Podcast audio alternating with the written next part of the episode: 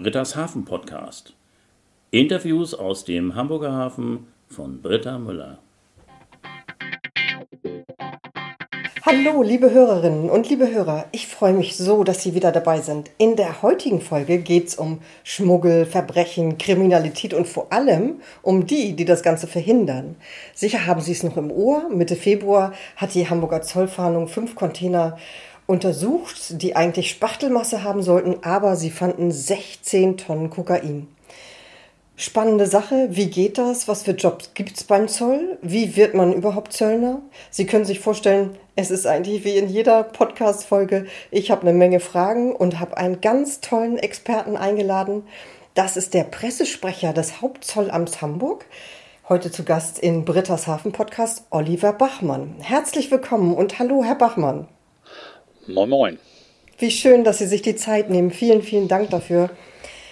Ja, ich würde vielleicht gleich mal anfangen. Der Zoll, das ist ja eine Riesenfirma, sage ich mal. Welche Aufgaben und äh, welche Abteilungen gibt es denn so beim Zoll? Können Sie uns da so einen kleinen Überblick geben? Ich will es gerne versuchen. Der Zoll ähm, gehört zu den vielen Behörden, die für Ordnung und Sicherheit mit eingeteilt worden sind. Und für uns im Speziellen hat man dann eben die Warenkontrolle als großes Aufgabenfeld gesehen. Wenn man sich so ein bisschen an Geschichte erinnern mag, dann hat man uns schon in der Bibel gefunden. Nicht äh, jedem war damit äh, oder ist das wohlgesonnen gewesen, diese ganze Aufgabe. Aber wenn jemand ein Stück des Weges ging oder eine Brücke passiert haben wollte, dann stand auch der ein oder andere Zöllner da. Und aus dieser ganzen Geschichte leitet sich auch unsere originäre Aufgabe immer noch ab. Wir mhm. kontrollieren Waren dahingehend, ob sie in unseren Geltungsbereich hinein darf oder ob sie heraus darf. Das heißt, in unseren Geltungsbereich, das ist nicht nur die Bundesrepublik Deutschland, sondern das ist die Europäische Union mit all den Partnerländern, die wir da eben mit bei haben. Mhm. Und da kommen, so wie Sie es eingangs gesagt haben, auch solche Geschichten wie Betäubungsmittelaufgriffe ähm, mit bei. Aber da sind auch banalere Geschichten wie ist die Ware überhaupt richtig angemeldet? Finden wir hier ein T-Shirt oder ist es doch ein Hemd? Weil dann schon der Steuersatz ein anderer sein kann. Mhm. Da können Lebensmittelkontrollen mit bei sein. Da gehören aber auch im hochpolitischen Sinne Embargo-Vorschriften zu. Wir dürfen halt nicht alle Waren momentan in jede Länder exportieren. Markantestes Beispiel ist natürlich jetzt Nordkorea. Da geht momentan gar nichts hin. Das ist ja ein riesiges Aufgabengebiet dann. Ist es auch, ähm, weil man sich als Stück weit erstmal fragen muss, was sind Waren? Im Grunde ist Ware alles außer dem lebenden Menschen. Von daher gilt es wirklich alles zu kontrollieren, was in irgendeiner Form und Weise dann in unseren Geltungsbereich hineinkommt. Das kann über Straßen sein, das kann über Luftfracht sein, Seefracht, schienengebundene Verkehre, Leitungswege und Postverkehre als solches natürlich. Und überall dort sind wir als Zöllner in irgendeiner Form und Weise tätig. Mal direkt als Präsenzkontrolle, mal passieren bestimmte Dinge auch nur über, na, ich sag mal, den Weg, dass wir einen Rechner angeschlossen haben und da entsprechende Kontrollen mit bei haben. Aber im Großen und Ganzen kontrolliert es der Zöllner. Ja, und im Hamburger Hafen wird es ja hauptsächlich um Container oder alle Waren gehen, die dann über den Hafen kommen. Der Hafen ist natürlich äh, ein markantes Feld, gerade für den Zoll in Hamburg. Mhm. Aber ähm, man darf sich äh, in Hamburg sicher sein, dass das ganze zöllnerische Tun abgedeckt ist. Das heißt, wir finden auch die Kontrollen am Flughafen, wir finden sie auf den entsprechenden Bahnhöfen. Da gibt ja die Umschlagebahnhöfe, wenn ich da an Billwerder denke, zum Beispiel Waltershof. Überall dort kontrolliert eben auch der Zoll. Ob die Waren letztlich hier hineinkommen dürfen oder auch nicht. Wenn sie dann hierher kommen dürfen, und dann wird es erst äh, so, so ein bisschen spannend, also dem Zöllner an sich muss man viel auch noch nachgeben, insofern als dass er sagt, manches Mal interessiert es mich gar nicht, aber dadurch, dass wir per Gesetz die Ersten sind, die die Waren ähm, in Augenschein nehmen dürfen, bedienen sich viele andere Behörden unserer Erstkontrolle. Das heißt, gerade Betäubungsmittel, ähm, Arzneimittel, Lebensmittel und so weiter, das sind Waren, die primär den Zöllner gar nicht interessieren, weil es gibt für jede Ware eine Codenummer und wenn die entsprechende Anmeldung uns vorliegt, dann wird die Ware schlicht verzollt und dann in den freien Verkehr überführt. Jetzt, weil Sie das Wort Schmuggel schon nannten, liegt der Verdacht bei vielen äh, Geheimtransporten natürlich dann eher nahe, dass es nicht normal angemeldet wird. Also ist es dann eben auch keine genehmigungsfähige Einfuhr als solches. Aber mhm. was ist äh, letztlich Kokain? Das ist eine chemische Zusammensetzung, die, wenn sie richtig angemeldet wird, als Beispiel für irgendwelche Medikamentenherstellung durchaus äh, einfuhrfähig sein kann. Spannend. Okay, und wenn es jetzt aber so zu so einem Drogenfund kommt, wie neulich den mit den 16 Tonnen Kokain, da steckt ja sicherlich eine ganz, ganz große Arbeit dahinter. Könnten Sie darüber was erzählen oder dürfen Sie darüber gar nichts erzählen? Na, ansatzweise darf ich natürlich darüber berichten, weil diese Funde in der Größe, das sind keine Zufallsfunde, da hat man sicherlich äh, eine ganz große Recherchearbeit im Vorwege geleistet und man hat sie insbesondere nicht nur hier in Deutschland geleistet, sondern man hat sie mit den ja, befreundeten oder mit den kooperierenden Nachbarländern und beteiligten Ländern äh, durchgeführt. Das heißt, wir haben eine Risikokontrolle, wir interessieren uns für Wege von Waren, wie Container bewegt werden sollen, wie Schiffe bestimmte äh, Passagen nehmen, wie oder welche Firmen die ein oder anderen Häfen anlaufen. Und das Ganze wird dann Mosaikstein für Mosaikstein zusammengesetzt und führt dazu, dass man na, ich sage jetzt einfach mal aus der Risikoanalyse heraus, Verdachtsmomente äh, begründet und wir bekommen dann letztendlich den Hinweis als Hauptzollamt und dann dem Zollamt als nachgeordnete Behörde, uns um den einen oder anderen Container besonders zu bemühen. Und das machen wir dann auch. Und so hat insbesondere dann die Durchleuchtung in der Containerprüfanlage das befürchtete und eigentlich dann doch auch erwartete Ergebnis gebracht. Containerprüfanlage haben Sie gerade genannt.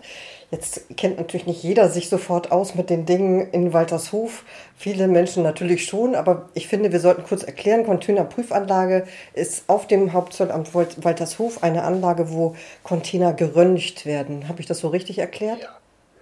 Fast. Äh, Fast. Das ist nicht mehr das Hauptzollamt Hamburg-Waltershof. Ach so. Die sind äh, letztes Jahr neu strukturiert worden. Oh komplett neu aufgestellt worden in Hamburg und ähm, das Hauptzollamt Hamburg hat jetzt nur noch ein Zollamt, das Zollamt Hamburg mit äh, eben dem Bereich in Waltershof. Das ist soweit richtig.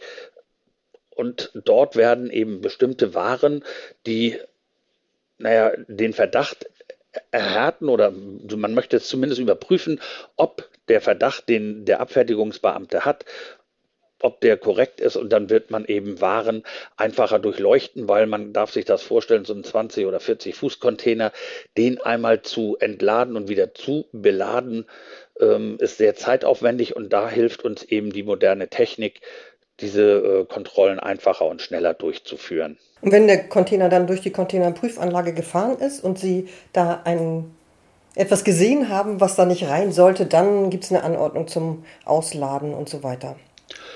Genau, dann können sich viele äh, weitere Dinge anschließen. Mhm. Die Entladung, man könnte vielleicht, äh, wenn es sich wirklich um Rauschgifte äh, handeln soll, vielleicht auch nochmal den Hund als nächsten, oder wir haben entsprechende Rauschgiftspürhunde, wir könnten das auch nochmal als nächste Stufe dazwischen bringen oder man lädt erst aus und dann kommt der Hund zum Einsatz, um es dann äh, präziser detektieren zu können.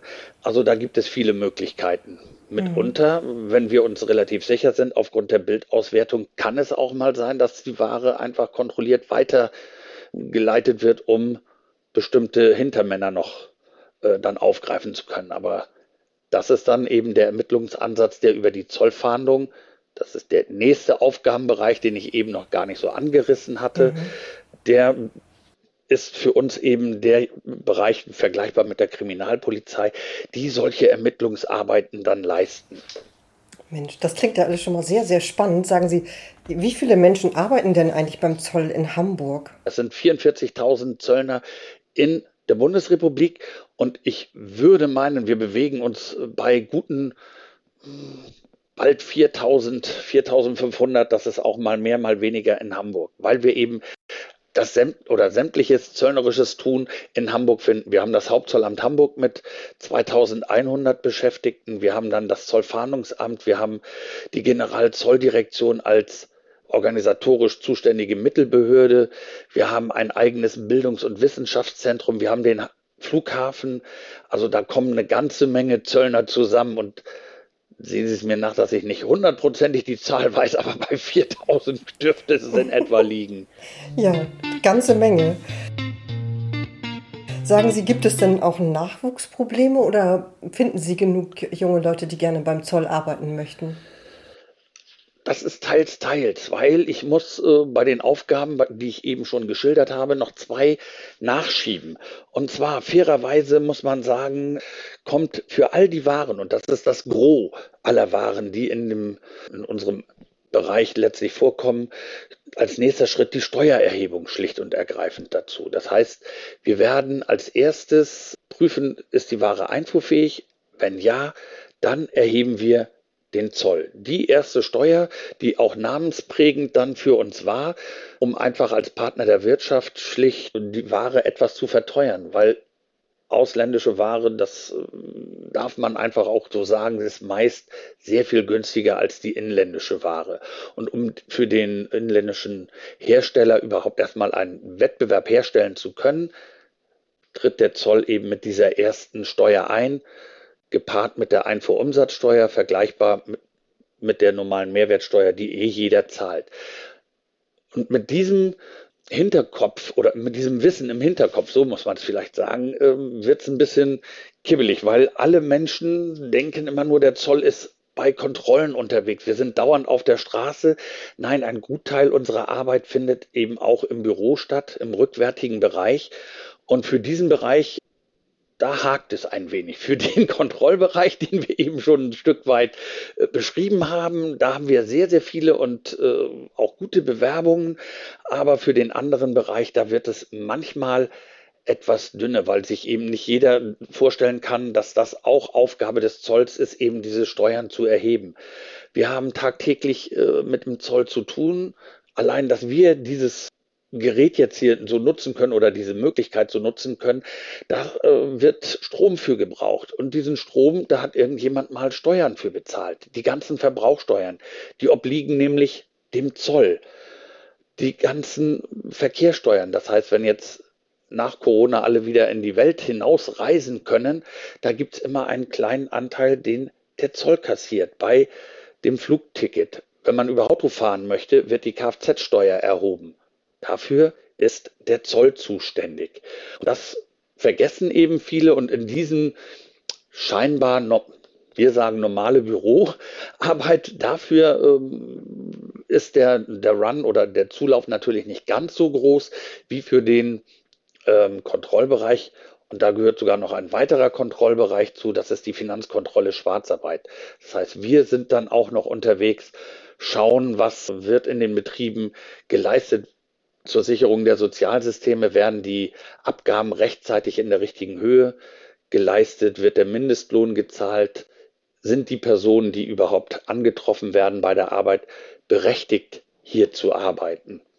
All diese Dinge, die führen dazu, dass das Portfolio des Zöllners an sich sehr, sehr bunt und sehr groß ist.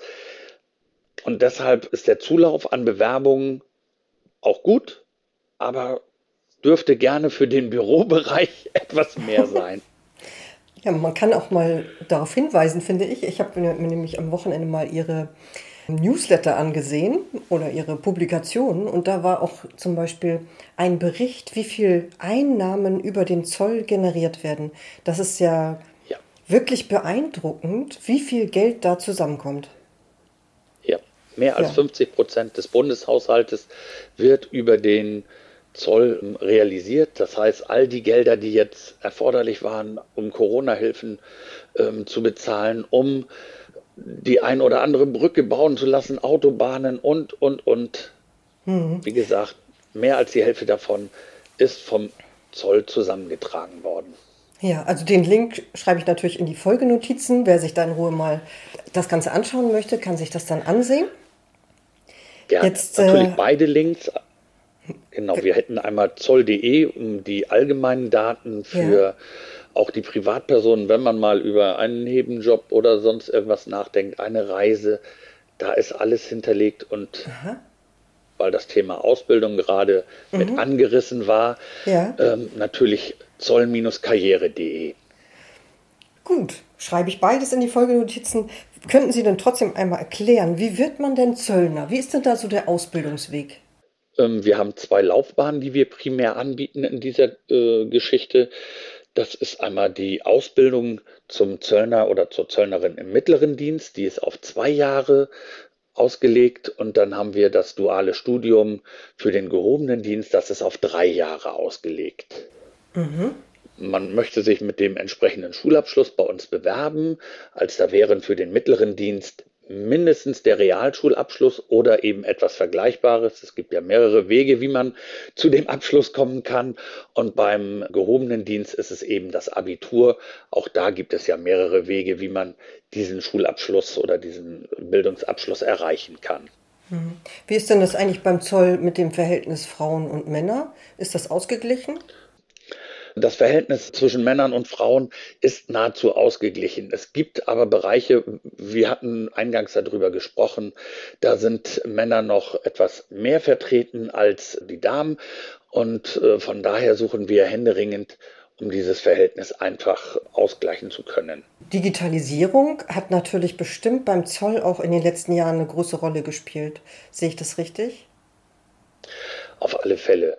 Wir haben nicht nur aus der Not heraus ähm, der Pandemie irgendwie äh, so viele Kontrollen wie möglich immer noch möglich zu machen. Nein, wir haben im Vorwege Systeme oder Abfertigungssysteme geschaffen. Wir haben äh, entsprechende Vernetzungsmöglichkeiten geschaffen, um mit den anderen Behörden uns besser austauschen zu können. Aber man muss es ganz deutlich sagen, die Pandemie hat äh, uns mit jedem einzelnen Zöllner einen großen Schritt bereitet, indem wir nämlich wirklich viel auch ins Homeoffice verlagern konnten, indem wir vieles eben neu ausgestattet haben an Arbeitsplätzen. Und ich denke schon, dass wir auch, was das Ausbildungswesen angeht, das war zu meiner Zeit noch mit schweren, vielen Büchern behaftet. Das wird heute schlicht mit einem Laptop geregelt, das Ganze. Herr Bachmann, das war schon ein super Überblick über diesen diese ganz vielen verschiedenen Facetten des Zolls. Jetzt haben wir aber noch gar nichts persönlich über Sie erfahren. Sie sind ja heute Pressesprecher. Wie war denn Ihr Berufsweg? lang und dornig, will ich fast meinen. Nein, äh, so dramatisch war es letztlich nicht. Aber ähm, man kommt in diese Position nicht einfach so durch Hand auflegen. Ich habe schon einige Stellen beim Zoll mit durchlaufen. Ich habe eine Ausbildung im gehobenen Dienst gemacht, nach meiner Bundeswehrzeit, das muss man auch noch vorausschicken. Also ich bin schon ein paar Tage länger auf dem Arbeitsmarkt unterwegs. Äh, zu der Zeit, als ich anfing, war die Auswahl relativ gering für Herren. Das heißt, ich hatte mich dann für die Bundeswehr entschieden, bin dann äh, mit einer kleinen Familie in der Not gewesen, mich neu zu orientieren und habe mich dann familienbedingt, weil ich schon Verwandtschaft bei der Zollverwaltung hatte, auch in Hamburg, eben dafür entschieden. Habe ganz normal die drei Jahre durchlaufen mit dem Studium in Münster zum Teil, habe dann bei einem Zollamt, bei einem damals noch Binnenzollamt begonnen und dann mit der Zeit war ich zuständig für Verbrauchsteuerangelegenheiten, für Ausbildungsangelegenheiten, für Haushaltsangelegenheiten, für IT-Sicherheit war ich zuständig. Mhm. Ich habe bei der Finanzkontrolle Schwarzarbeit einen Teil meiner Zeit verbracht.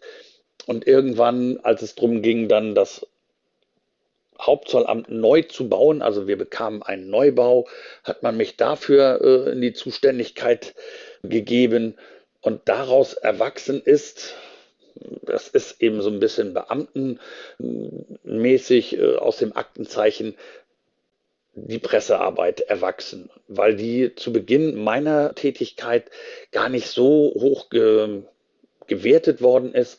Das wurde von Jahr zu Jahr immer mehr und irgendwann hat man diesen Posten dann auch neu kreiert und man hat die Notwendigkeit gesehen, dass jedes Hauptzollamt einen entsprechenden Sprecher braucht, um dann A, die ja, Erfolge zum Teil auch nach außen zu tragen, um aber auch Nachwuchswerbung vernünftig zu betreiben, um gegebenenfalls auch mal den ein oder anderen Gast vernünftig zu begrüßen. All diese Dinge wurden mehr und mehr und darauf aufbauend hat man dann diesen Posten neu geschaffen und den bekleide ich jetzt seit knapp elf Jahren schon. Sie hatten gesagt, dass Sie sich nach der Bundeswehr für den Zoll entschieden haben wegen der Familie. Und dann ne-, entnehme ich daraus, dass Sie gar nicht immer beim Zoll arbeiten wollten. Ist das richtig? Und was ist für Sie heute das Besondere daran, beim Zoll zu arbeiten? Ich begann, ich sagte es bei der Bundeswehr, hatte einen Traum und wollte letztlich eine ganze Menge zur See fahren. Was man als junger, ungebundener Mensch auch prima machen kann.